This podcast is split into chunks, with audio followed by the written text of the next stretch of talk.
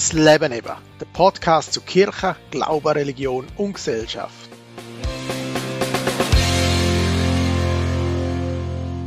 Der Tod hat ganz viele Facetten. Er berührt und fasziniert uns und gleichzeitig ist er doch ein Tabuthema, wo wir nicht gerne darüber reden.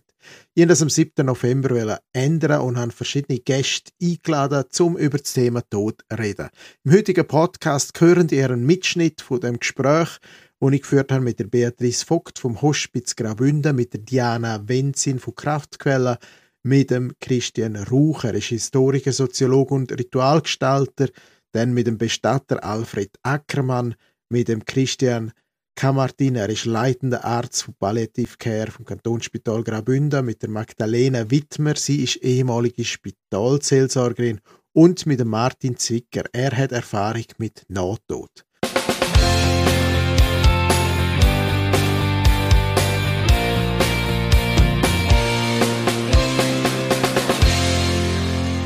Meine erste Frage an dem Abend an alle Gäste war, was fühlt ihr, wenn ihr an den Tod denkt?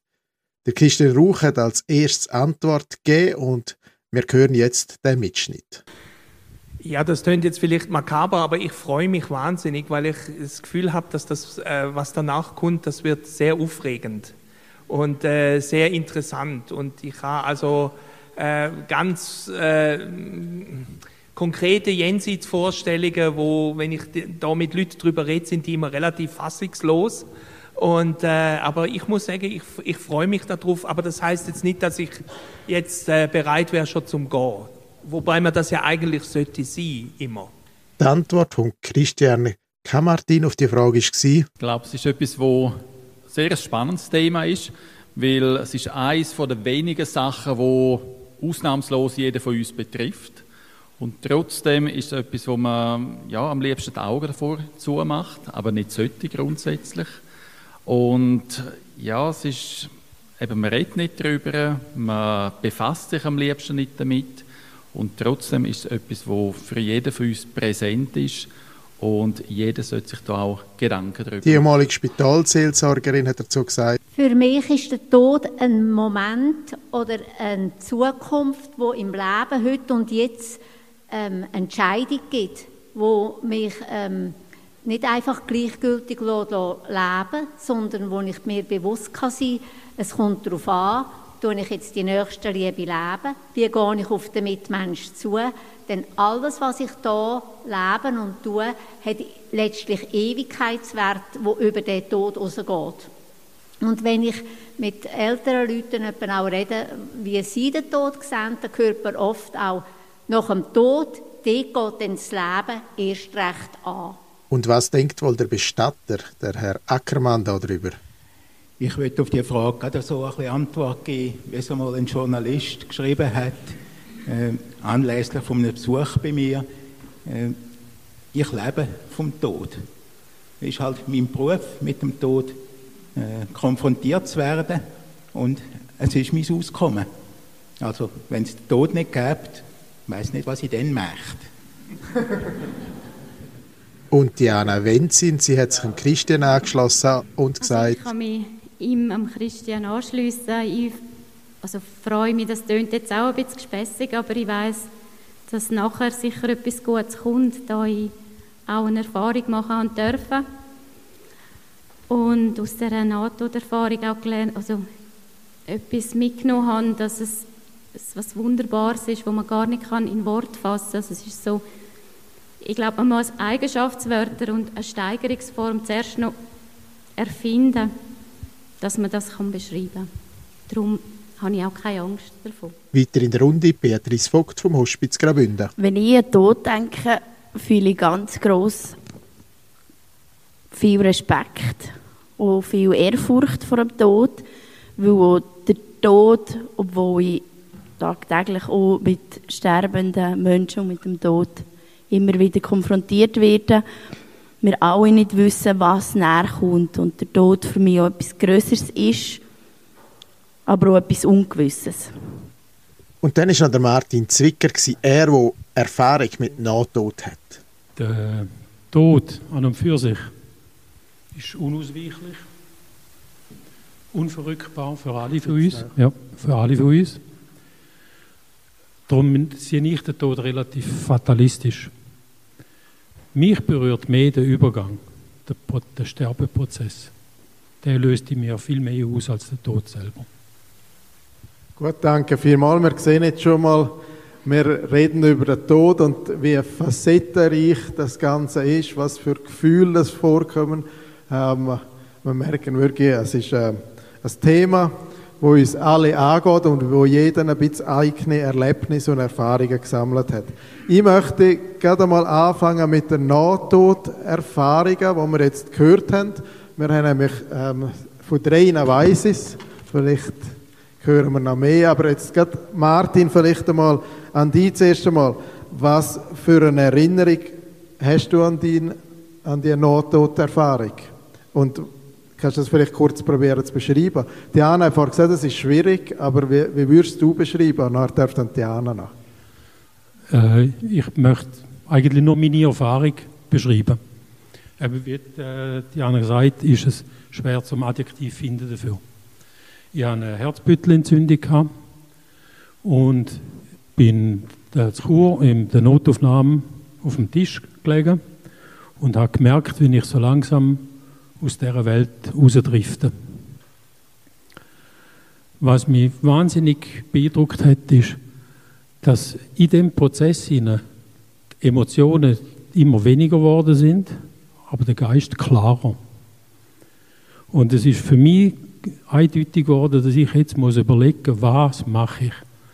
Ich habe mich wirklich wie bei der schon viel beschriebenen weißen Raum, einen extrem hellen weißen Raum gefühlt mit zwei Ausgängen. Der eine Weg habe ich gewusst, geht in den Tod, der andere zurück ins Leben. Und für einen kurzen Moment hatte ich die Idee gehabt, ich sage Herr über mein eigenes Leben. Ich habe jetzt die Entscheidung. Und äh, die Ärzte haben verhindert, dass meine Frau zu mir kommt. Entschuldigung, jetzt geht es mir sehr nach. Ich kann nicht Abschied nehmen. Ich habe meinen Kindern nicht Ciao sagen ja, nicht dürfen gehen. Das ist für mich irgendwie nicht möglich gewesen, zum Loslassen. Umgekehrt habe ich gewusst, dass sehr viel von meinen schmerzhaften Jugenderinnerungen jetzt auf mich warten, die von mir müssen aufgearbeitet werden. Ich bin heute sehr dankbar, habe ich den Schmerz auf mich genommen. Äh, und ich möchte dich äh, zitieren. Seither habe ich keine Angst mehr davor. Und das ist für mich das Allerverrückteste daran. Es hat, der Schmerz, die Macht ist weg. Ich kann heute fröhlich sein. Ja. Wie ist es bei dir, Diana? Ist das ähnlich? Würdest du das ähnlich beschreiben mit dem weißen Raum, mit diesen zwei Türen, mit den Gefühlen, die plötzlich weg sind? Ja, also ich hatte Leukämie und bin ähm, so mit einem Chemolauf dran gewesen. Und ich hatte immer so Chemoläufe gehabt. Und einen habe ich, eine Chemo habe ich einfach nie gut vertragen. Und dann bin ich in meinem Zimmer drin gewesen, und wie er auch sagt, es ist stetig bin ich abwärts mit dem Puls und irgendwann bin ich so wie in einer Ohnmacht gefallen. Und dann ist eine Krankenschwester gekommen, die habe ich dann gar nicht zuerst also habe ich gar wahrgenommen. Ich bin dann schon wie aus meinem Körper draußen und habe wie von oben abgeschaut und bin wie in einen Sog gekommen, so ein dunkler und dann in einen hellen. Es ist für mich einfach hell gewesen. Es ist einfach eben wie unbeschreiblich gewesen. Man kann es gar nicht sagen, wie das ist. Es ist man, ist, man ist einfach und man hat keine Schmerzen mehr. Und das ist für mich einfach unschön gewesen. Und einfach nur sein. Und dann habe ich wie einen einen Kampf mit mir selber, soll ich jetzt wirklich da wieder zurück in den Körper, wo Schmerzen hat, wo wieder kämpfen muss, wo weiter kämpfen muss. Gleichzeitig hatte ich drei Kinder daheim. Und dann ist immer wieder gekommen, nein, du darfst noch nicht gehen, du hast eine Aufgabe.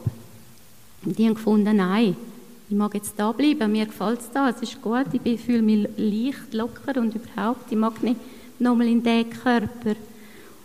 Und in dieser Zeit habe ich aber gesehen, wie es mein Körper, es ist im Unispital und die Hämatologie ist zu oberst und die, Intensiv ist zu unterst gewesen. Mein Körper dort abgebracht worden und nach mehrmals hin und her habe ich gefunden, okay, ich komme nochmal. Bin dann wie runter durch das in meinen Körper und bin dann dort wieder gekommen. Und als ich dann ähm, nach ein paar Tagen ist dann die Krankenschwester wieder gekommen zu mir ins Zimmer und dann habe ich sie so angeschaut und gesagt, danke vielmals, dass du mir dort so geholfen hast. Und dann schaut sie mich gross an und sagt, das können Sie gar nicht wissen, Sie sind in Roma gewesen.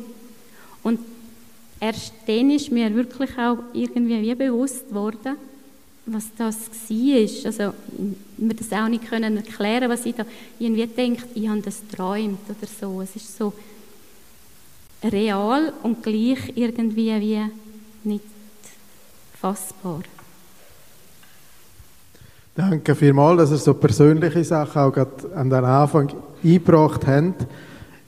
Jetzt würde mich gerade interessieren aus der Sicht von einem Arzt. Wir haben ja jetzt die Erfahrungen, da gehört die Erlebnis.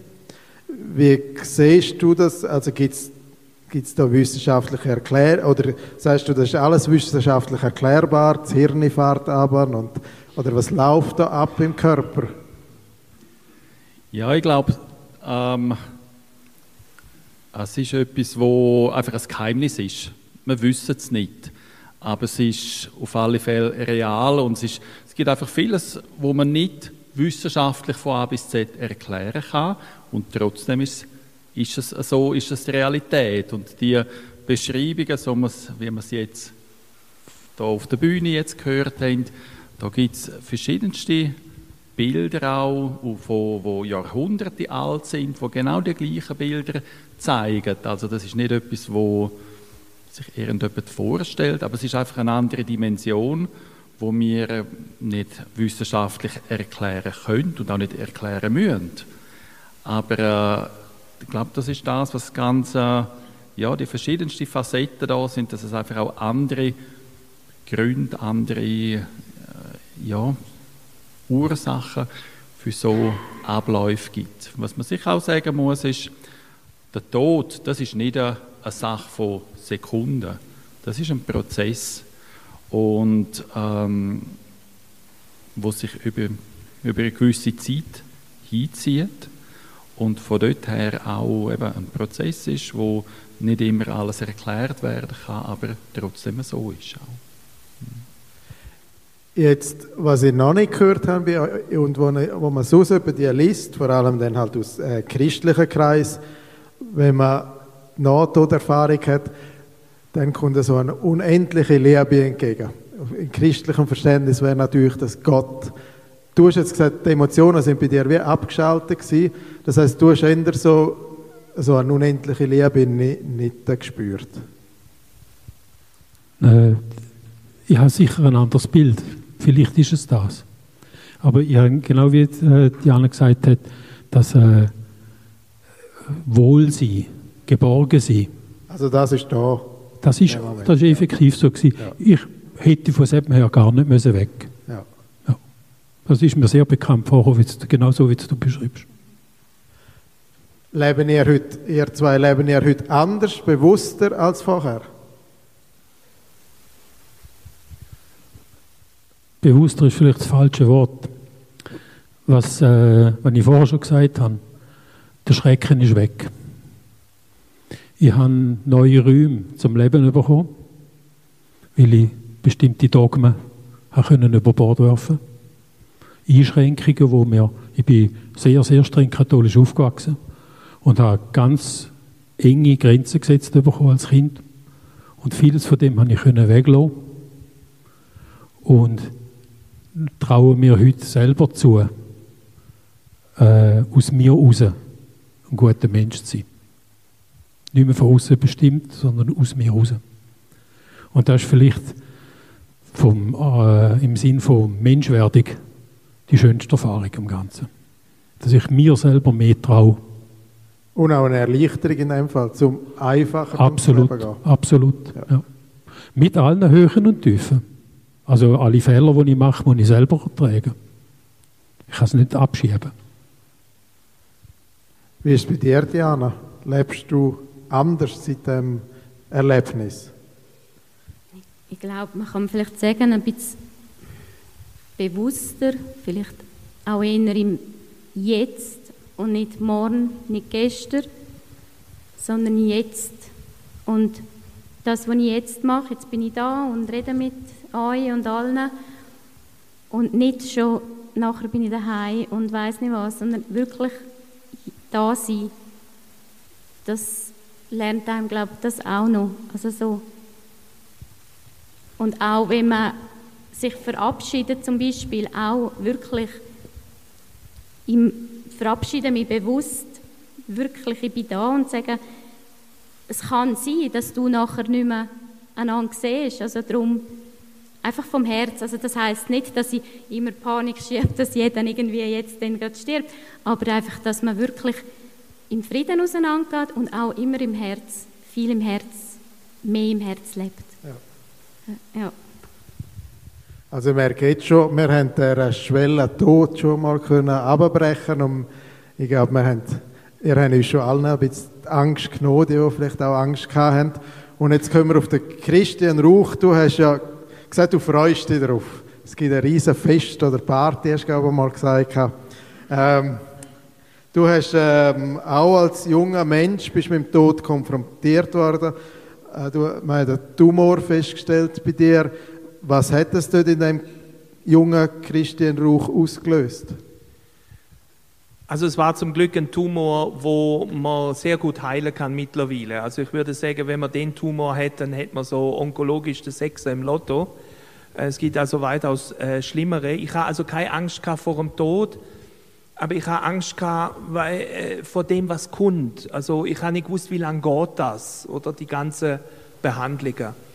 Äh, ich habe die Erfahrung gemacht und die war sehr intensiv ähm, und das hat mich sehr prägt und sehr verändert ähm, ich vergleiche das immer mit einem Bild. Sie kennen vielleicht die Aufnahme vom Mond, wo man die Mondoberfläche sieht und so ganz weit hinten sieht man so ganz klein die Erde.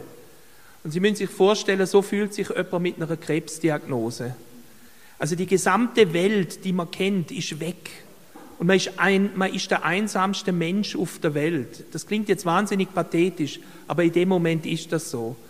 Und ich glaube, ich habe mich da mal furchtbar gestritten mit einer eigentlich sehr lieben äh, Psychoonkologin. Ich glaube, dass wirklich, man kann sich sehr viel mit Krebs beschäftigen, psychologisch, onkologisch.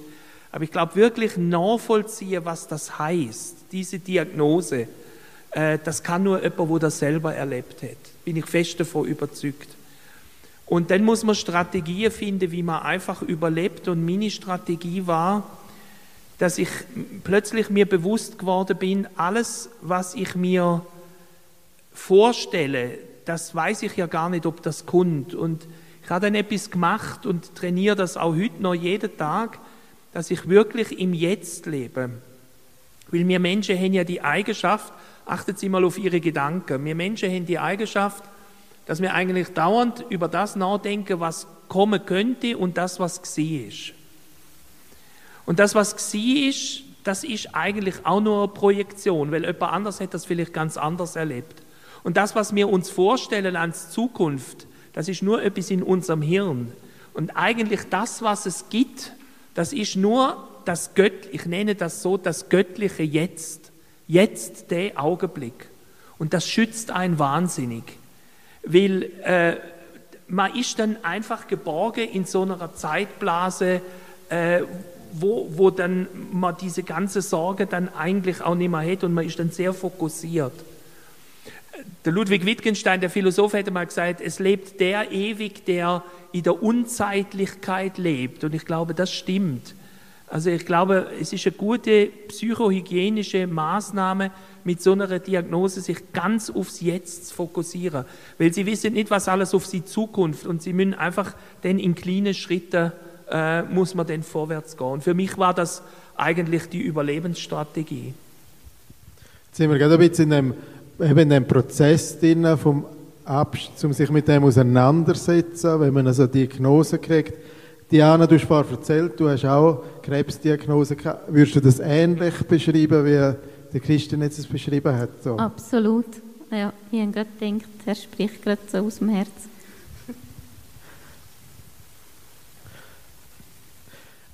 Wir merken jetzt schon bei denen, die jetzt schon geredet haben, da ihr sagt alle, ihr habt keine Angst vor dem Tod. Jetzt die vielleicht, die noch nicht da geredet haben, Todesängste. Habt ihr das schon mal gespürt oder gehabt? Vielleicht gerade mal Beatrice. Ähm, ich bin noch sehr jung. ich habe gesagt, ähm, nein, bis jetzt habe ich noch keine Erfahrung mit Todesängsten gemacht selber. Ähm, vom beruflichen her bin ich immer wieder konfrontiert die Leute, die, Angst haben vor dem Sterben, vor dem Tod. Und Wie tust du denen die Angst nehmen oder probieren zu nehmen? Oder wie läuft das ab? man muss, ich finde, man muss nicht immer Wort finden, zum Angst zu nehmen. Ähm, ich empfinde, vielfach ist es ein Dasein, ein Zuhören, ähm, vielleicht auch aushalten, Stille aushalten, viel mehr wert, als immer richtige Worte zu finden und den Leuten durch die Worte versuchen, die Angst zu nehmen. Ähm, wir können nicht, die Angst an sich können wir nicht nehmen, die wird immer bleiben.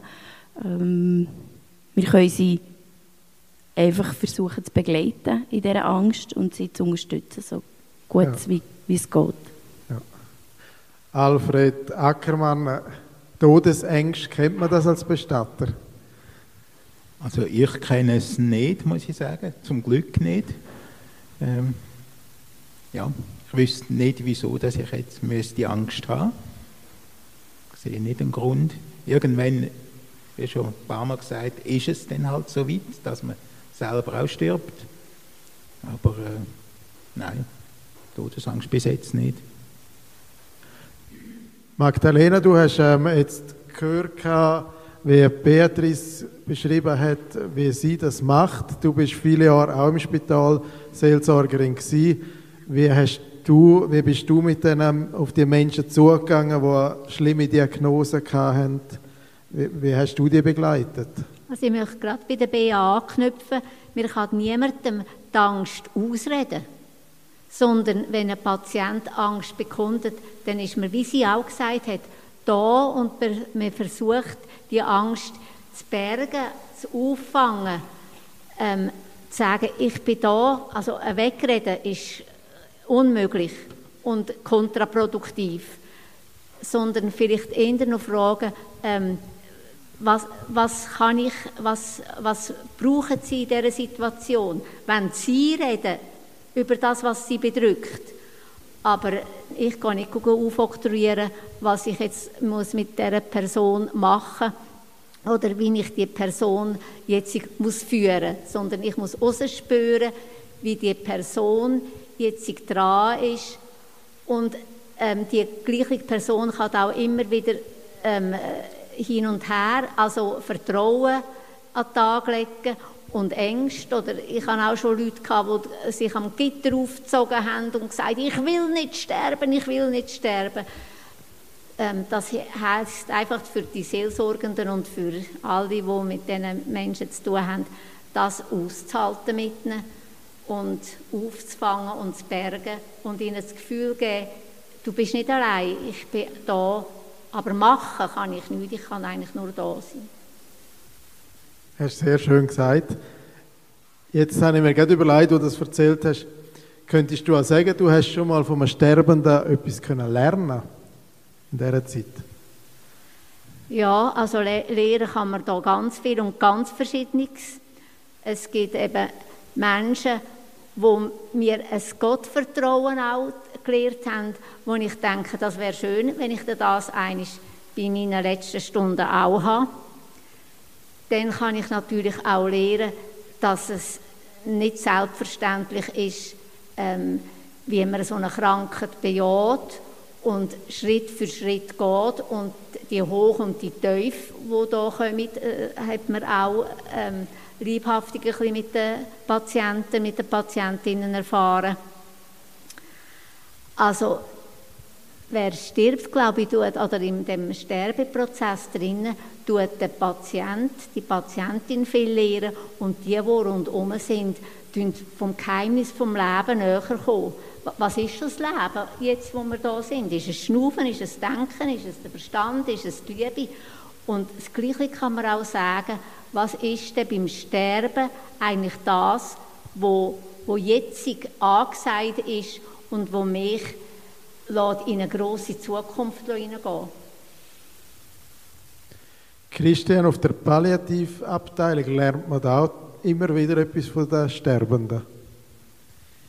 Ich glaube auf alle Fälle und vor allem, eben, wir haben jetzt von, von Todesängst geredet, aber eigentlich ist, ist die Angst mehr nicht vor dem Tod, sondern vor dem Sterbeprozess da. Und das ist auch das, was man bei den Patienten sieht in dieser Phase, in den Augen sieht, die Angst, die da ist. Und ich glaube, man sieht große Unterschied, wie ja, wenn jemand mit der Gewissheit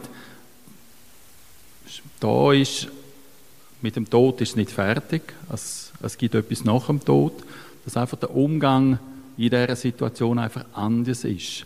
Vielleicht gibt es die Todesangst oder eher Sterbeangst, dass sie einfach viel kleiner auch da ist. Und man sagt auch, im, im Sterben tut sich eigentlich das Leben widerspiegeln. Und ich glaube, das ist schon auch das, was man vor allem sieht. Jemand, der sein ganzes Leben in, in Unfrieden war, mit Angehörigen, mit der Welt, der wird wahrscheinlich auch einen schwierigen Sterbeprozess haben. Und jemand, der im, im Reinen ist, äh, eben vielleicht die Gewissheit, es kommt etwas nach dem Tod, etwas, wie Christian gesagt hat, etwas, was viel besser noch ist, der ist vielleicht viel ruhiger in dieser Situation. Aber vor allem im Sterben widerspiegelt sich das Leben eigentlich. Im Sterben widerspiegelt sich das Leben. Bea, bei dir im Hospiz, du machst wahrscheinlich ähnliche Erfahrungen. Du hast die Personen beim Sterbeprozess begleiten. Kannst du vielleicht schnell erzählen, was so ein Hospiz, was das Hospiz überhaupt ist? Ähm, ich höre immer wieder, dass der Name Hospiz sehr negativ behaftet ist und die Leute vielfach Angst haben, zu uns zu kommen, weil es halt einfach in den Köpfen immer noch so die letzte Station ist vom Leben und ich komme dort nicht mehr raus. Dann möchte ich eigentlich ein bisschen widersprechen. Also das Hospiz steht auch für ganz viel Leben. Ähm, die Leute kommen zu uns und erleben noch eine gewisse Zeit, ob das eine Woche ist, ob das ein Jahr ist, ob das ein paar Monate ist, aber sie leben immer noch. Und wir versuchen im Hospiz ihnen die, das Leben, das sie noch haben, so angenehm wie möglich zu machen, sei es das eine mit Symptomkontrolle oder ähm, um ihre Lebensqualität zu fördern, wie zum Beispiel Wünsche erfüllen oder ähm, ähm, ja, kleine Sachen ähm, auf ihre Bedürfnisse eingehen und sie individuell zu begleiten. Was könnte das für Wünsche sein, zum Beispiel? Ähm, das können Wünsche sein von. Was habe ich schon erlebt? Ähm, ein Bewohner, der unbedingt noch mal mit seinem Enkel fischen will. Also kleine Sachen. Und dann versuchen wir das aufzugleisen mit Angehörigen, mit uns Pflege, wo, wo begleitet, wo ähm, schaut, dass wir genug Medikamente dabei haben und notfallmässig könnte etwas geben, wenn die Symptome so stark sind. Sie wünschen von äh, Besuch in einem Lieblingsrestaurant, das nicht möglich ist. Ähm, und wir versuchen, das Lieblingsmenü irgend von diesem Restaurant zu bekommen und dann bei uns zu kochen im Hospiz. Das sind wirklich kleine Wünsche. Das sind Wünsche, die ähm, ein Bewohner unbedingt noch seinen ersten Enkel sehen und ähm, auf das her schaffen, dass er noch so lange lebt und kämpft, bis der eigentlich auf der Welt ist und dann noch wirklich sieht, dass sie wirklich, es ist nicht mehr das grosse Denken bei uns von, ich will jetzt eine Weltreise machen oder ähm, mir eine Wohnung kaufen, es sind wirklich kleine Sachen, kleine Wünsche, die dort zum Tragen kommen. Ist das im äh, Kantonsspital ähnlich in der Palliative-Care-Abteilung? Absolut, genau. Weil äh, ich glaube, heutzutage, wenn man die Medizin anschaut, es ist extrem vieles möglich. Aber äh, die Frage ist immer, ist es alles, was möglich machbar ist, ist es auch sinnvoll in dieser Situation? Und wie die Bea erzählt hat, für uns ist vor allem wichtig, was will der Patient? Und äh, das ist vielleicht je nach Krankheitssituation, wenn wir wissen, das ist sehr eine fortgeschrittene Krankheit, es geht nicht darum, dass wir nochmal eine, eine Chemotherapie machen, sondern wenn die Patientin kann, die hat einfach einmal daheim unter einem blühenden Äpfelbaum liegen im Gras. Ein Patient, der ins Hallenstadion an ein Konzert hat wollte. Oder auch eine Patientin, die die neue Wohnung von ihrer Tochter sehen will. Und es sind eben nicht die medizinischen Sachen, es sind einfach andere Sachen, die in dem Zeitpunkt im Mittelpunkt stehen. Und ich glaube, das Typische für die Palliativstation ist eben, es ist nicht eine Medizin, wo es nur um Medizin geht, sondern vieles, vieles, was rundum ist. Und bei vielen Patienten ist die ärztliche Seite überhaupt nicht die wichtigste. Es kann die Seelsorge sein, die die wichtigste ist.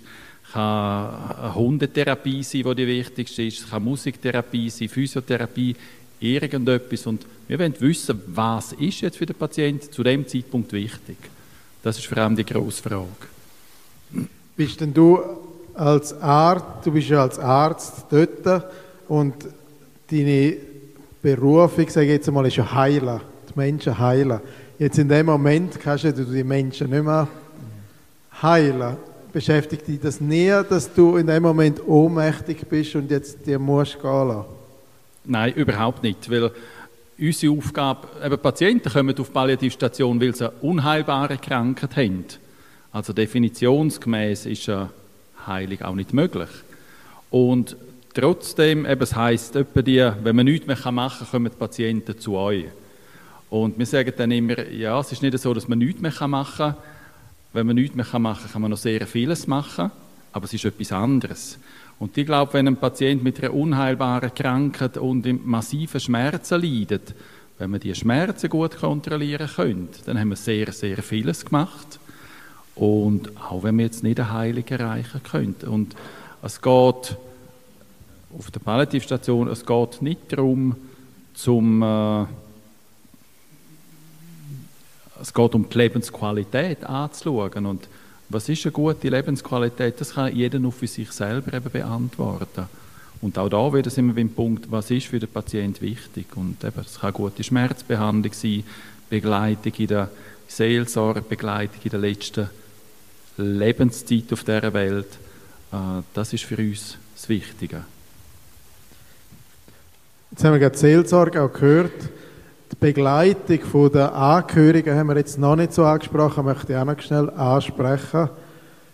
Magdalena, du in der Seelsorge, hast du viel auch mit den Angehörigen zu tun gehabt und ist die Arbeit nicht auch genauso wichtig, die Angehörigen begleiten, wie auch der Sterbende? Auf alle Fälle. Also die Angehörigen ähm, brauchen auch den Zuspruch, brauchen auch das Ohr, dass sie können, ähm, ihre Nöte ähm, formulieren und auch, wie sie können Abschied nehmen von dem lieben Mensch. Also wir sind mindestens so da für die Angehörigen wie für die Patienten selber. Jetzt nehme ich gerade mal noch Wunder, Bea und vielleicht auch Christian und vielleicht auch noch Magdalena. Ähm, ich habe auch schon einen Fall einmal von einem, Mann, wo die Frau im Sterben gelegen ist. Ähm, sie war auf der Palliativabteilung. Gewesen. Der Mann hat, bis sie gestorben ist, nicht begriffen, dass sie sterben wird. Haben so Erfahrungen auch schon gemacht? Und ich habe das ganz schwierig empfunden, wenn, wenn man nicht darüber reden darf und wenn das gerne nicht eintrifft, also totgeschwiegen wird, haben diese Erfahrungen auch schon gemacht? Ich weiß nicht, Bea?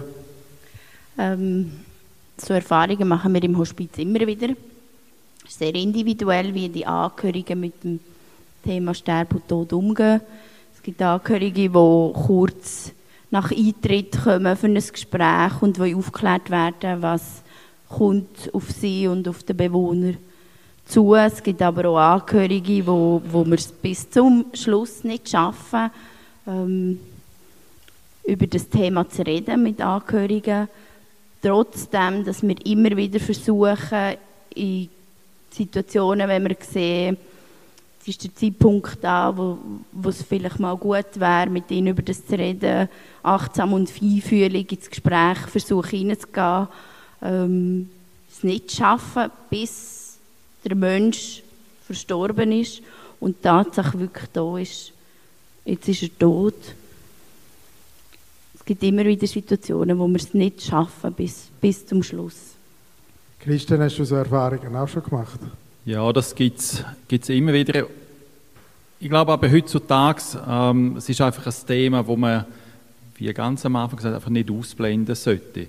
Ich glaube, die Zeiten sind vorbei, ich weiß nicht, vor 30, 40 Jahren gewesen, wo man einfach einem Patienten nicht gesagt hat, wie es um ihn steht, wie, wie die Krankheitssituation ist. Das sollte eigentlich heutzutage nicht mehr sein.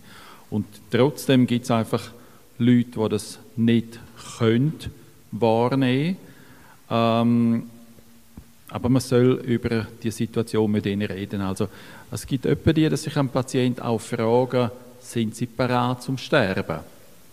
Und als ich vor Jahren das gehört habe, wo mein Chef das gesagt hat, habe ich gedacht, nein, wie kann man so eine Frage stellen? Aber äh, ich habe noch nie einen Patienten gehabt, der mir böse gewesen wäre. Weil, man muss sagen, in dieser Situation am Lebensende, es geht um das.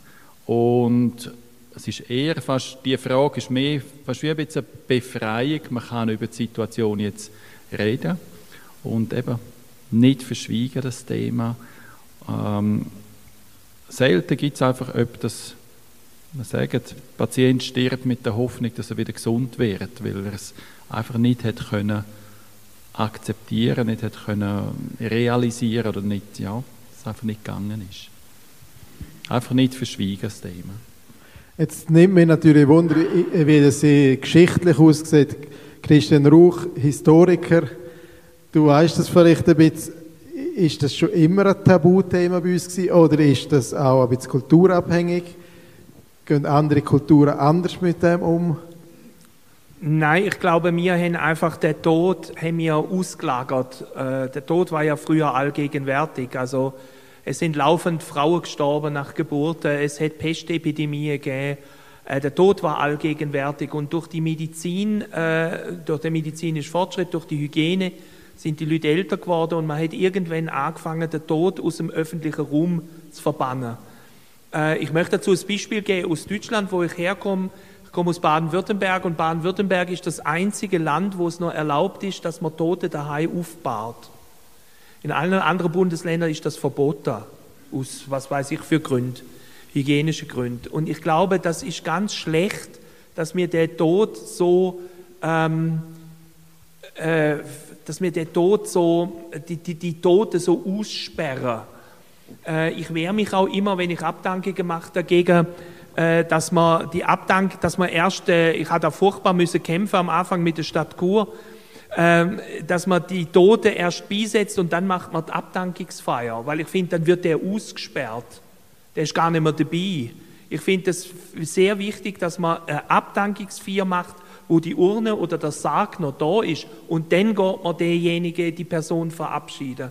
Und ich wehre mich einfach auch dagegen, dass wir den Tod so immer so, so äh, wegschieben, weil äh, er ist allgegenwärtig.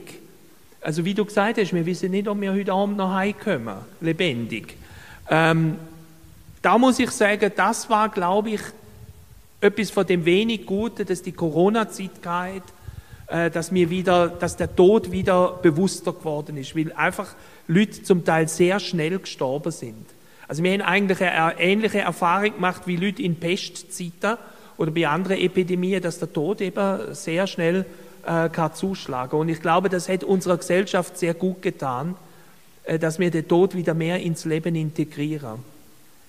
Und nicht, äh, also wie man es früher gemacht hat in Spitäler, dass dann die Toten oder die Sterbenden in irgendwelche Badzimmer, äh, Badzimmer gekommen sind. Oder meine Mutter hat es erlebt, als ähm, Pflegefachfrau äh, in einer Zeit, wo es noch kein Palliativcare gab, dass der Chefarzt gesagt hat vor dem Zimmer von einer sterbenden Gynäkologiepatientin, da muss ich ja nicht mehr hineingehen.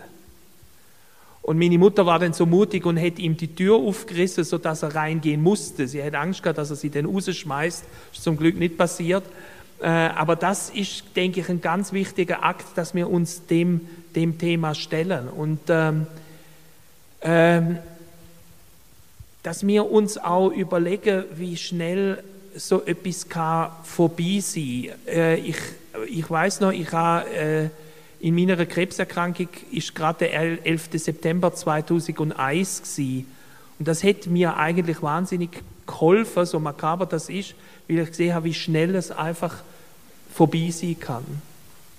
Und das müssen wir uns gegenwärtig machen. Der Tod ist allgegenwärtig. Jetzt haben wir über den Sterbeprozess geredet und jetzt kommen wir eben zum Bestatter, wenn nämlich dann jemand gestorben ist.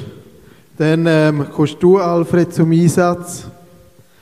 Ähm, das ist kein alltäglicher Beruf und ähm, wahrscheinlich auch nicht der Traumberuf der meisten. Wie bist du auf diesen Beruf gekommen?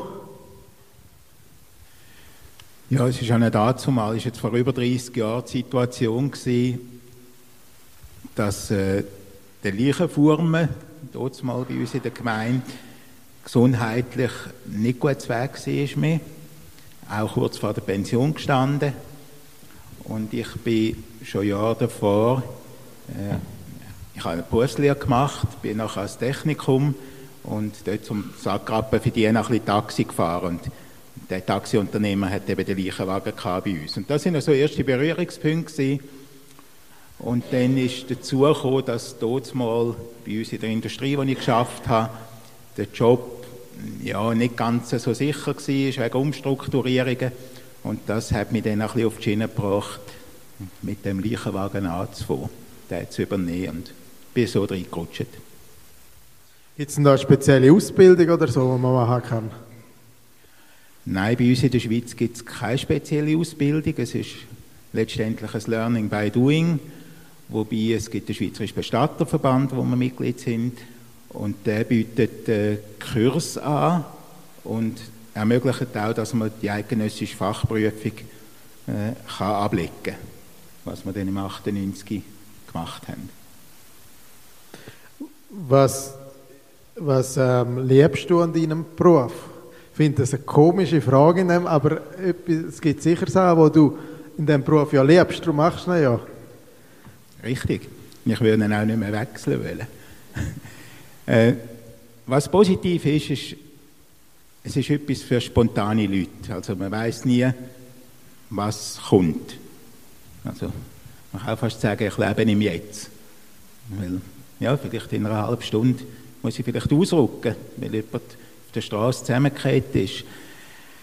Das ist einmal das, was ein Stück weit faszinierend ist. Und dann aber auch, auch wieder das können teilweise, muss ich zwar sagen, das Begleiten von Angehörigen. Äh, leider, und da muss ich Christian Rauch ein bisschen äh, fast widersprechen, äh, Corona ist zwar aus seiner Sicht positiv gewesen, ich schaue es jetzt eher ein bisschen als negativ an, weil man hat dort nachher noch nicht die Möglichkeiten gehabt, mit ein paar Personen an einer Trauerfeier zu sein und so weiter. Und mich dunkt, das hat gerade eingerissen. Wenn man heute Todesanzeigen anschaut, äh, ich habe es nicht zählt, wie viel Prozent, das steht im engsten Familienkreis. Also man gibt den umliegenden Leuten, Nachbarn, Kollegen und so weiter gerne nicht mehr die Chance, können Abschied nehmen von einem Verstorbenen. Es geht eben nicht darum, dass sie nicht einmal mehr aufgebahrt würden, das wäre vielleicht noch das Einzige, aber ja, an einer Beerdigung, an einer Trauerfeier teilzunehmen, sein äh, Mittragen können bekunden, das nimmt man den Leuten ein bisschen. Und das finde ich äußerst schade. Und äh, ich weiß auch nicht, wie man dem jetzt gerade wieder ein bisschen begegnen kann. Äh, ich sage es zwar den Leuten alle, wenn ich so Entwürfe von Todesanzeigen lese, sage ich, wenn ihr nicht lieber schreiben, wegen meinen im kleinen Kreis, dann können eben auch Kollegen, die noch wissen, dass äh, mit dem Verstorbenen oder mit der Verstorbenen guten Kontakt haben, dann können die dabei sein. Ich habe selber mal die Erfahrung gemacht, eben vor über 30 Jahren hat mich ein Lieferant eigentlich sehr unterstützt, weil ich neu angefangen habe in diesem Business. Er hat mich sehr unterstützt mit Tipps. Und äh, er hat nachher ALS bekommen und ist vor, ja, es ist jetzt etwa 12, 15 Jahren, ist er dann verstorben. Ich habe in dieser Zeit herum, habe ich am Hauptsitz dann können ausbauen, äh, meine Geschäftsräumlichkeiten. Und er ist als letzter Kundenbesuch ist er noch bei mir gewesen. Und äh, er ist dann kurz darüber runter, zwei, drei Monate später gestorben. Und ich weiß nicht, wo er beigesetzt ist. Es ist ich habe zwar eine Todesanzeige bekommen, aber kein Termin von einer Abdankung, nichts. Ist er auf einem Friedhof, ist er irgendwo in einem Waldstückchen oder was auch immer. Mir persönlich fehlt das eigentlich heute noch. Vielleicht, Christian, du bist vorher angesprochen. Ja, ich also, habe ähnliche Erfahrungen ja. auch, ähm, dass, dass das eben heute immer im Familienkreis stattfindet, immer mehr. Und ich tue den Leuten eigentlich auch immer probieren zu erklären, Abschied nehmen ist eben wichtig, der Prozess ist wichtig und ihr nehmt den Leuten wie die Chance zum Abschied nehmen. Wie siehst du das, Christian? Ja, also ich möchte dazu zwei Sachen sagen. Ich gebe Ihnen, Herr Kammann, absolut recht. Corona war für die Bestattungskultur eine absolute Katastrophe. Also ich weiß, ich musste in Alvanoia Abdankung machen in der ersten Welle. Da durften fünf Leute dabei sein. Da haben wir das Glück gehabt, dass es nur drei Kinder waren äh, oder vier Kinder oder vier Kinder und ich und das war's. Und ich, wir haben ganz genau gewusst, dass eigentlich ganz Alvanoi sich hätte wollen von der Frau verabschieden. Das ist nicht möglich gewesen. Und das war also eine Katastrophe. Ähm, was das, was Sie sagen mit dem engsten Familienkreis, nehme ich auch wahr.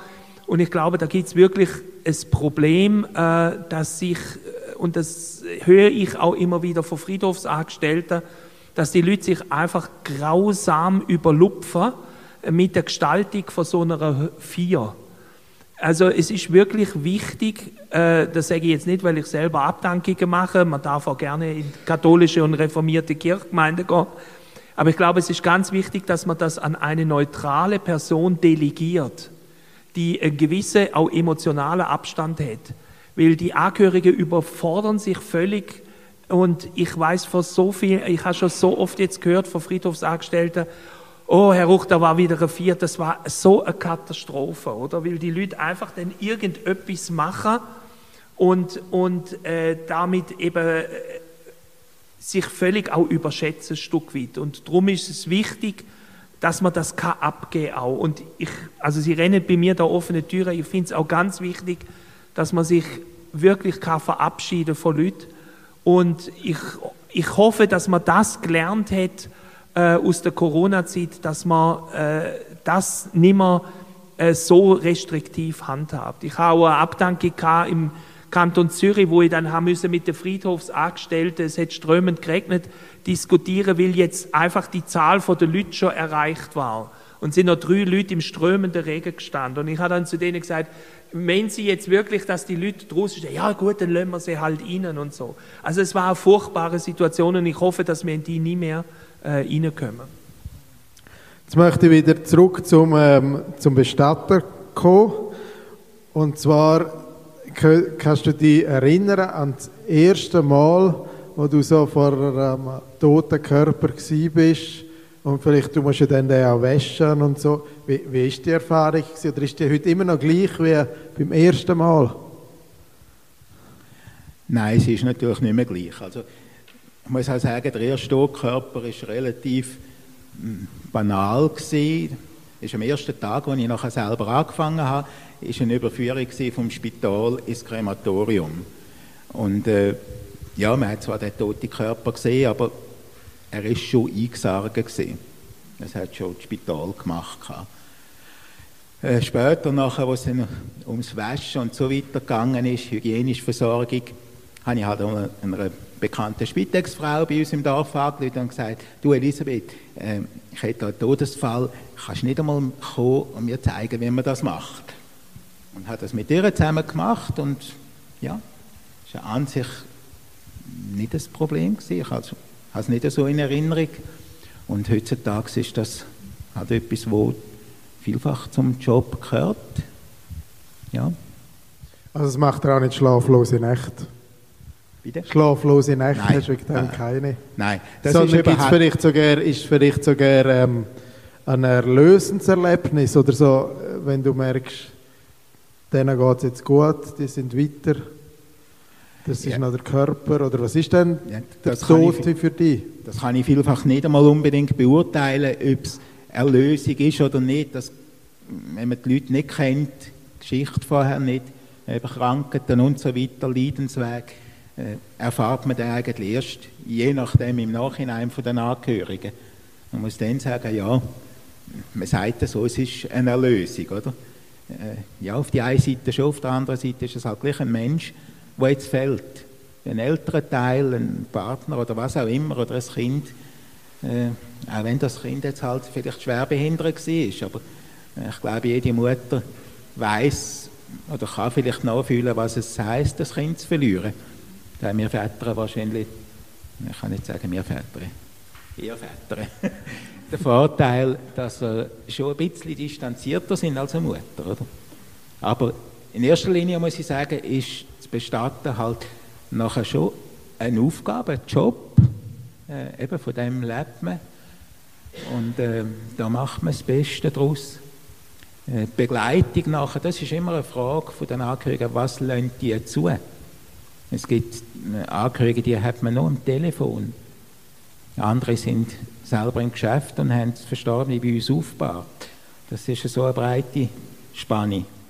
Gibt es auch sonder so ganz spezielle Wünsche, oder gerade etwas einfällt, was jemand einmal gehabt hat? Oder vielleicht, ja. Nein, so jetzt nicht gerade.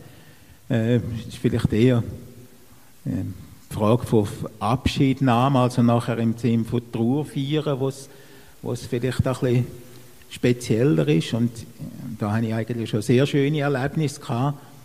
Äh, die schönsten oder eindrücklichsten fast die ohne Wort. Also dass die Angehörigen zum Beispiel äh, eine PowerPoint-Präsentation gemacht haben.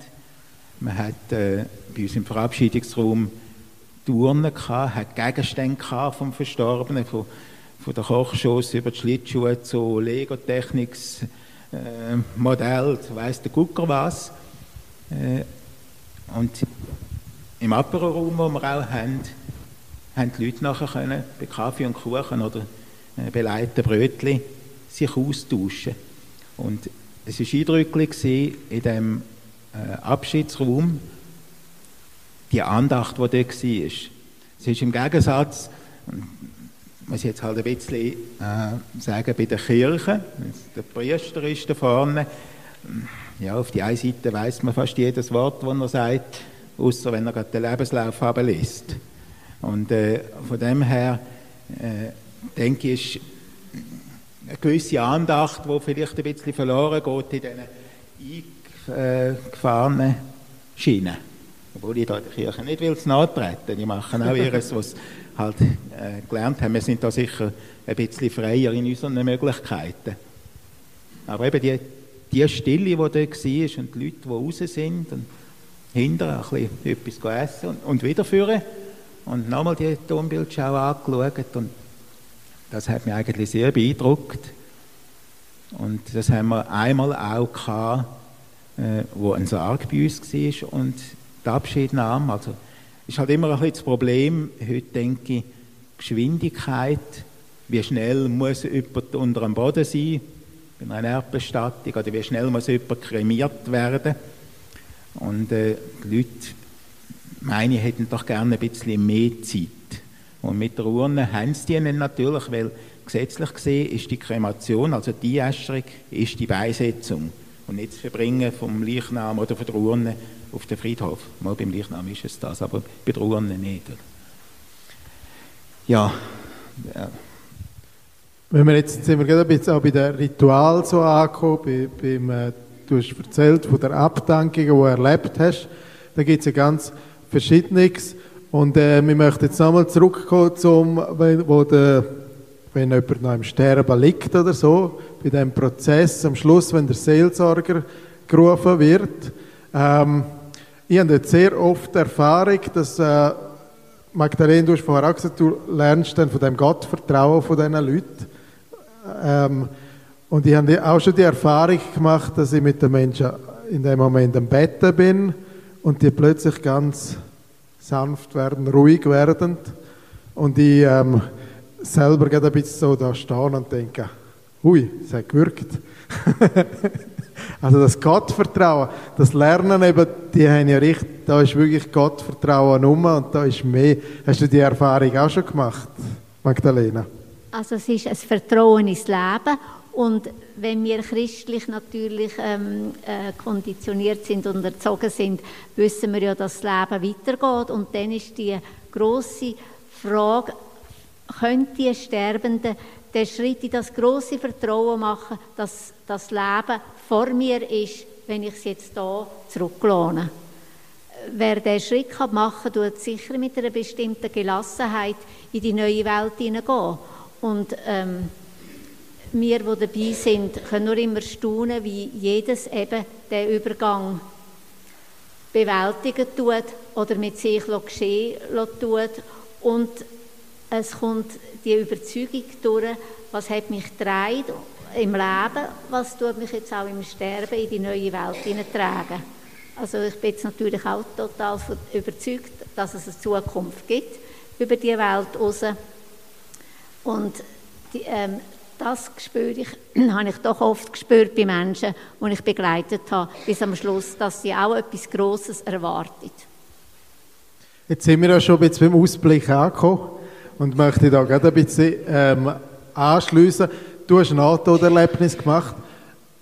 Ähm, Magdalena ist überzeugt, es kommt nachher die christliche Vorstellung, es kommt nachher etwas, man ist aufgenommen im ewigen, äh, bei Gott, im ewigen Himmelreich. Wie würdest du das definieren? Du hast die Türen gesehen. Was ist hinter dieser Tür, hinter der, die du nicht betreten hast? Nach ich, der? Ich habe tatsächlich keine Definition. Ich, ich will es aber auch offen lassen. Ich habe geredet von Dogmen. Dogmen. Dogmen haben mich immer eingeschränkt.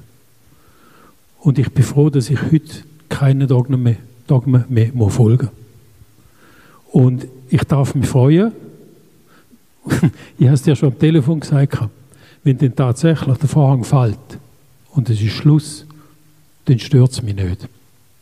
Wenn aber etwas wartet, bin ich positiv überrascht. Ich wäre aber grausgrässlich enttäuscht, wenn es wirklich fertig wäre. es ist ein bisschen schizophren, ich weiß ja. es, aber. Äh, aber du hast die Gelassenheit, dass du dich darauf einlässt. Ich, ich weiß heute, dass es Sachen gibt zwischen Himmel und Erde, die wir nicht erklären können. Du hast das sehr schön gesagt vorher. Es gibt Sachen, die müssen wir einfach annehmen. Die sind. Aber warum sie sind, wie sie sind, mir ja. Und das finde ich sehr wohltuend. Ich muss mich nicht kümmern darum. Ja. Jetzt habe ich natürlich Diana, die habe ich eingeladen wegen dem NATO-Erlebnis, aber gleichzeitig auch, du machst ja Rückführungen. Und das finde ich etwas ganz Spannendes. Kannst du vielleicht ganz kurz beschreiben, was das ist? Also, als ich das Erlebnis auch hatte, hat mich das so spannend gedacht. Irgendwie muss ja dann irgendwie etwas ja nachher noch sein.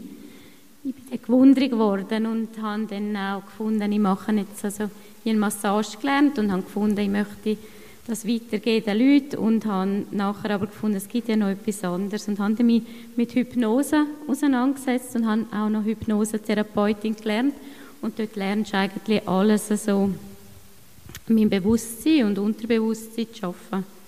Unterbewusstsein und Überbewusstsein und all unseren Anteilen und habe dort viel gelernt, Techniken und alles und man hat auch immer alles an sich selber auch gelernt und hat dort unter anderem eben auch Rückführungen gemacht. Und Rückführungen sind, äh, man braucht es um gewisse Ängstblockaden, die man vielleicht hat in dem Leben, weil man auch gewisse Rucksäcke von diesen weiteren Leben, man ist dann auch in Leben zurückgegangen und hat dort dann auch Sachen erfahren dürfen ich habe auch etwas gelöst und bin direkt in ein äh, Leben zurückgekehrt. Und man tut dann das dort lösen und tut, ähm, kommt dann wieder zurück in das Leben. Aber man muss ähm, das lernen und, und auch gewisse Sachen berücksichtigen. Weil ähm, früher ist natürlich, das ist man, ist man erstochen worden vielleicht, man ist vergiftet worden, es sind lauter so ähm, brutale Morde passiert und wir haben auch mehrere Sachen gemacht und ähm, man kann das nicht teilweise auch mit so feinen Seelen machen. Man muss auch dort Rücksicht nehmen und schauen.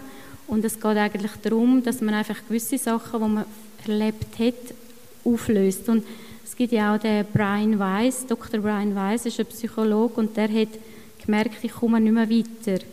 Und er hat dann die Hypnotisch, äh, Hypnose-Ausbildung gemacht und hat nachher nur noch auf Rückführungen geschafft und hat gemerkt, ich kann unare viele Sachen, wo ich ähm, nicht weiterkomme, da im normalen psychologischen, mit diesen Rückführungen lösen. Und er hat ganz viele Rückführungen gemacht und hat dann auch mehrere Bücher darüber geschrieben und hat so können den Klienten helfen. Und es geht eigentlich darum, dass man einfach Ängste und Blockaden, wo karmisch irgendwie noch verstrickt sind in den früheren Leben, ein Prinzip löst, wo einem dann da vielleicht eben im jetzigen Leben auch wieder ein bisschen freier und besser zurechtkommen lässt. Also die Vorstellung, wenn wir jetzt das mit diesen zwei Türen nehmen, die eine geht wieder zurück in unsere Welt, ähm, bei der Magdalena würde die Tür jetzt aufgehen zu, zu Gott, zum ewigen Himmel. Bei, di, ähm, bei dir würde jetzt die Tür aufgehen und du würdest wieder auf die Welt kommen. Kann ja, man das so sagen? Es gibt ja auch verifizierte Wiedergeburten. Es gibt diverse verifizierte Sachen, die passiert sind, die es auch bewiesen haben, wo wirklich, ja, man kann das nachlesen. Es gibt so ein Beispiel von einem dreijährigen Kind, das gekommen ist und das hat auch gesagt, äh, ich bin umgebracht worden mit drei und das hat sehr gut reden können und hat gesagt, im Nachbarsdorf ist der, der mich umgebracht hat. Und sie, die Mama hat dann das immer gesagt, nein, nein, das gibt es nicht und so und Sie haben dann, das hat so lange, bis sie es gemacht haben, und sie sind in das Dorf und das Kind hat am Mörder gesagt, du hast mich umgebracht. Und dann sind die gekommen und haben das, den Beweis gefunden, indem das Kind dann eben auch gezeigt hat, wo er es vergraben hat. Und sie haben die Reste von dem gefunden, von dem Mann, und auch gesehen, also es hat auch immer gesagt, es ist erschlagen worden. Im Schädel ist das Loch von dieser Axt und genau dort, wo der, das Loch war, hat das Kind, das Dreijährige, ein Mal gehabt. Also es ist so, ja, und sie haben so können den Mörder im Prinzip überführen. Ja. Und das ist, also es ist, ich habe auch Geschichte da und ich habe auch mehrere raus, so, weil ich möchte es einmal auch ähm, beweisen haben. Und auch der, der ich die Ausbildung gemacht habe, der Philipp Hort, hat auch immer alles verifiziert haben und wirklich das bewiesen habe. Ja. Und es gibt mehrere Sachen so in die Richtung. Jetzt haben wir die verschiedenen Türen schon ein bisschen gehört. Jetzt Christian Ruch als Historiker und auch Soziologe. Ähm, gibt es noch andere Vorstellungen? Es gibt natürlich noch nie, die Tür ist leer. Fällt dir sonst noch etwas ein? Nein, ich muss einfach sagen, also ich glaube, es gibt einfach die Vorstellung, dass wir in irgendeiner Form weiterleben. Reinkarnation ist natürlich weit verbreitet. Und äh, ich warne einfach davor, dass man Reinkarnation verwechselt mit Auferstehung. Äh, das, das hat leider, leider die beiden große christliche Kirchen ein bisschen schleifen lassen. Äh, und äh, so dass es da zu einer Begriffsverwirrung kommt. Also die Auferstehung des Christentums ist etwas anderes wie Reinkarnation. Also das muss man einfach ganz klar sehen. Und insofern äh, sollte man das auch, sollte man das auch klar äh, unterscheiden. Ich muss sagen, ähm, ich bin einfach immer froh, wenn ich bei meiner bei der Angehörigen, die, mir, die bei mir Bestattung möchten haben, wenn ich da Jenseitsvorstellungen habe. Das macht mir die Arbeit, weil ich selber dran glaube, sehr viel leichter. Ich bin also immer, äh, ich fühle mich immer nicht so ganz wohl, wenn äh, wenn jemand sagt, ähm, ja, also mit dem Tod ist einfach alles fertig. Und da muss ich sagen, das kommt aber bei meiner Kundschaft äh, relativ selten vor.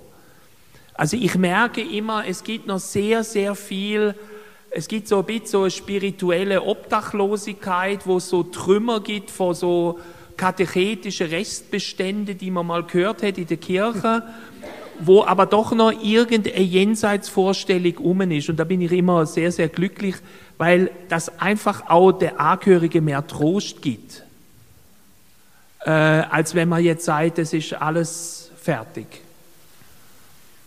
Und es entspricht auch meinem christlichen Menschenbild und, und Gottes und Jenseitsverständnis natürlich viel mehr.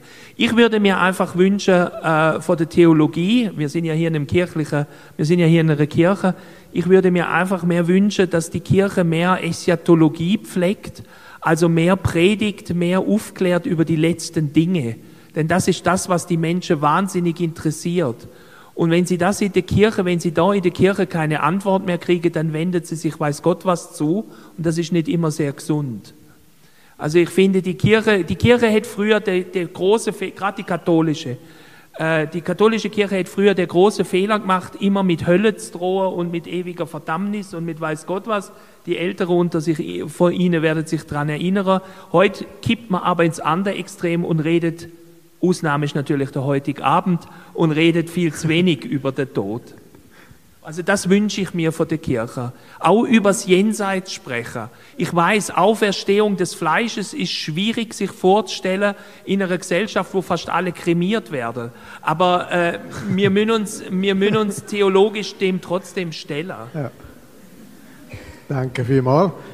Ähm, jetzt haben wir äh, vielleicht von dir, Christian, auch noch die Jenseitsvorstellung von dir, als du als Arzt, der eben miterlebst, wie die sterben. Was ist deine Vorstellung? Also meine Vorstellung ist auch, dass, dass es, wenn man die durch die Türen geht, dass es eben das Leben nicht fertig ist, dass mit dem Tod alles vorbei ist, sondern, sondern schon auch, dass es das ewige Leben gibt. Und ich glaube, das ist auch das, was was mir, was uns auch einen Trost kann geben kann, wenn wir wissen, das ist nicht einfach alles vorbei. Es geht einfach weiter in einer anderen Form. Mhm. Alfred Ackermann. Ja, bei mir ist es natürlich auch ein bisschen das, was man von der Kindheit her mitbekommen hat. Äh, ich bin katholisch und habe von dem her auch die Vorstellung, dass es nicht nachher einfach fertig ist, also wenn ich den Sargdeckel zutue, dann irgendwo komme ich wahrscheinlich schon wieder aus dem Sarg raus. Wobei, man sagt ja, die Seele geht vorher, also bevor man den Deckel drauf tut. Ja, das ist, also ich ja. denke wirklich, dass es etwas gibt, wo weitergeht, ja. ja. Und Bea? Meine Vorstellung ist auch, dass etwas kommt noch und dass es weitergeht und wie du schon vorhin gesagt hast, ich lasse das offen, was das ist und bin gespannt und ähm, freue mich auch ein bisschen drauf, was kommt. Ja, äh, etwas, was ich ergänzen möchte, für mich. Es gibt eine Form von Weiterleben nach dem Tod. Das sind meine Kinder. Wenn ich, äh, mein Leben hat nicht angefangen mit meiner Erzeugung sondern das ist schon von meinen Eltern habe ich das übernommen und die von ihren Eltern. Die, von dort her gibt es Kontinuität. Aber ich möchte sie nicht mit einem Namen versehen. Ich möchte sie nicht einschränken. Dass sie mich richtig um verstehen. Ich bin kein äh, Atheist oder was. Sondern ich möchte es, wie du sagst, so schön offen lassen. Und ich setze sehr darauf, dass meine Kinder mich weitertragen. Also ich hoffe es sehr. Weil ich auch meinen Vater in mir erkenne. Nicht immer nur zum Guten. also ich habe jetzt ähm, mir gedacht, also wenn wir uns im Jenseits dann alle wieder treffen, machen wir nochmal so eine Diskussionsrunde und schauen dann, was rausgekommen ist. ich möchte noch ganz schnell ähm, den Rahmen öffnen, vielleicht zwei, drei Fragen hätten Platz. Hat jemand gerade eine Frage an jemanden da vorne, wo euch, wo ihr gerne möchten noch beantwortet haben? Ja. Also ich denke, wir sollten äh, überlegen, was eigentlich weiter lebt. Und das ist ja die Seele. Und die Seele ist der Zusammenhang mit der Liebe, Mensch. Ich meine, der Körper, der ist fort. Aber die Liebe, die ist überall, ist nicht mehr personell, sondern sie ist überall. Und unsere Seele, ich meine, früher hat man ja auch die Seelenbänke gehabt, wo man es offen gemacht hat, damit die Seele fort kann. Also, man hat sich das so vorgestellt. Also und dann hat es noch eine Frage betreffend Scheintod gegeben. Diese Frage ist an den Dr. Christian Kamartin, leitender Arzt Palliativcare, Kantonsspital Graubünden gegangen. Ja, medizinisch gesehen gibt es einfach sichere Todeszeichen, wo, wenn die auftreten sind, dann ist eine Rückkehr in dem Sinn nicht möglich. Und sichere Todeszeichen sind tote Starre und Leichenflecken. Und wenn die da sind, wenn man die nachgewiesen hat, ähm, dann kann man in dem Sinn nicht einen Tod nicht diagnostizieren. Also schwierig wird es einfach, wenn man beispielsweise nur in die Augen leuchtet oder das Herz ablässt, das sagt nichts aus. Und vielleicht so in, in unseren Breitengrad ist, man kennt ähm, jemanden, der in eine Lawine gekommen ist, sehr unterkühlt ist. Man das Gefühl hat, der ist gestorben. Aber äh, da muss man sagen, ein kalter Körper kann man nicht als, als tot bezeichnen. Der muss wirklich erst aufgewärmt sein und erst dann kann man das wirklich sagen. Aber wenn wirklich sichere Todeszeichen sind, dann kann man das in dem Sinn nicht so verpassen oder sollte es nicht passieren. Die Frage ist immer, wie genau dass man den Körper anschaut. Ja.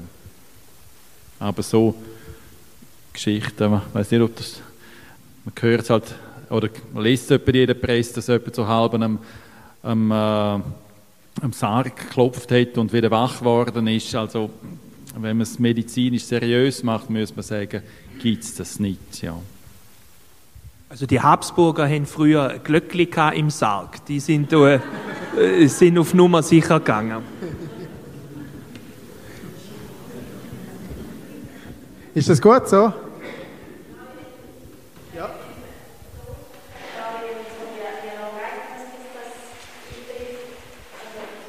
Nach, nach drei bis sechs Stunden äh, treten sie tote Flecken etwa nach einer halben Stunde und tote Starre nach drei bis sechs Stunden, wobei die sich auch wieder löst nach einer gewissen Zeit.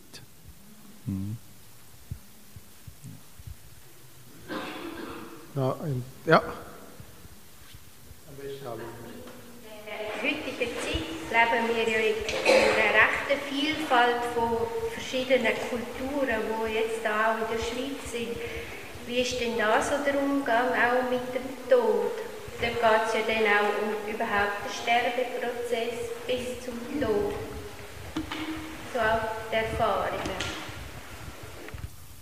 Christian vielleicht. Ruch. Ich merke einfach, dass es, dass ich unsere, also so das, das, was man so Common Sense nennt, wie man mit dem Tod umgeht, das löst sich sehr stark auf. Das sehen Sie ja auch an Todesanzeigen, die völlig unterschiedlich daherkommen.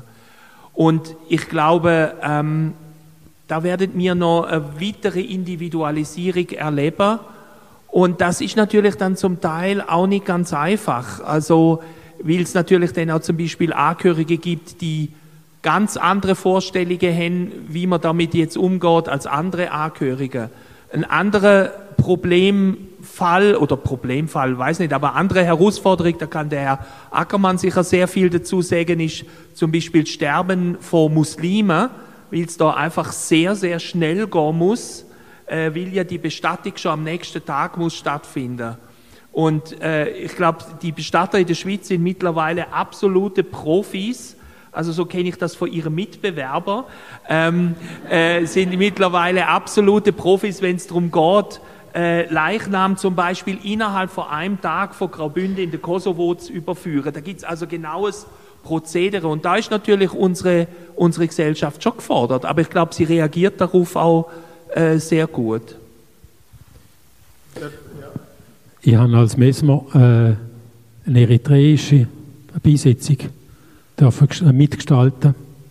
Das war ausnehmend eindrücklich für mich. Das, was man früher, vorher mal angesprochen hat, die fehlende Anteilnahme von der Gemeinschaft oder die zum Teil verhinderte Anteilnahme, die ist dort noch gelebt worden. Es war wohl Corona und ich hatte 250 Leute auf dem Friedhof gehabt.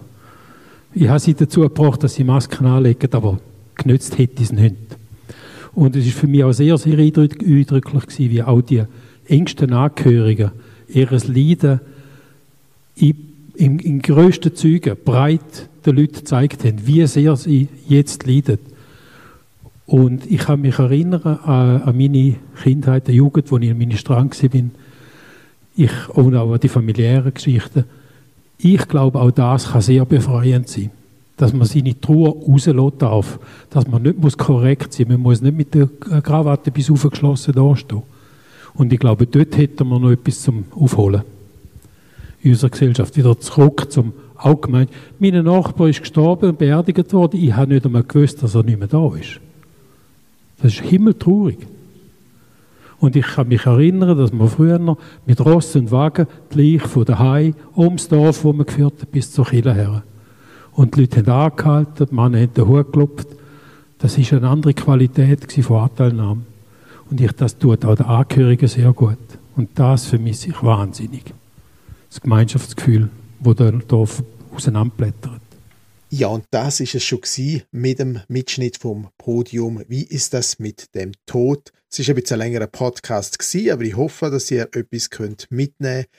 Mir ist es wichtig die verschiedenen Facetten vom Tod aufzuzeigen und ich hoffe, ihr habt etwas davon mitnehmen Ich wünsche euch eine ganz, ganz gute Zeit, lebend gut und schön, geniessen und behüte Gott.